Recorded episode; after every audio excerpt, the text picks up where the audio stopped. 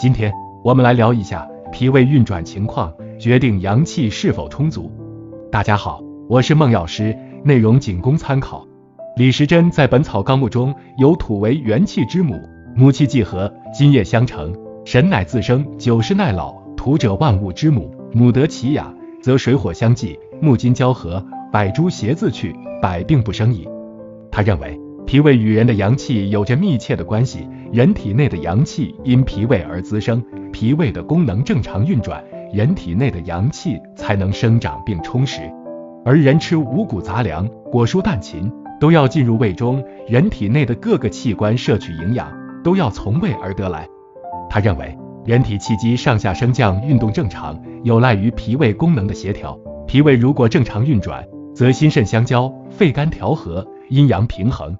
而如果脾胃一旦受损，功能失常，就会内伤阳气，严重的还会因此而影响全身而患病。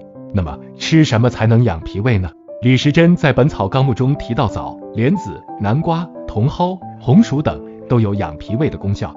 另外，下面四大保养脾胃的要诀要记牢：动为刚，素为常，酒少量，莫愁肠。接下来我会详细讲解一下。一、动为刚。指适当的运动可促进消化，增进食欲，使气血生化之源充足，精气神旺盛，脏腑功能不衰。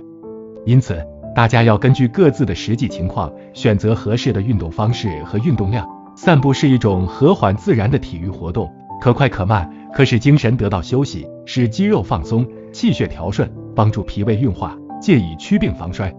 二素为常，素食主要包括植物蛋白。植物油以及维生素的食物，如面粉、大米、五谷杂粮、豆类及其制品、蔬菜、瓜果等。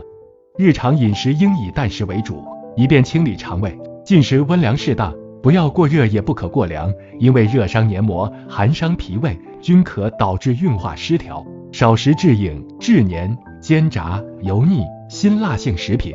三、酒少量，不要嗜酒无度，免得损伤脾胃。少量饮酒能刺激胃肠蠕动，以利消化，亦可畅通血脉，振奋精神，消除疲劳，除风散寒。但是过量饮酒，脾胃必受其害，轻则腹胀不消，不思饮食；重则呕吐不止。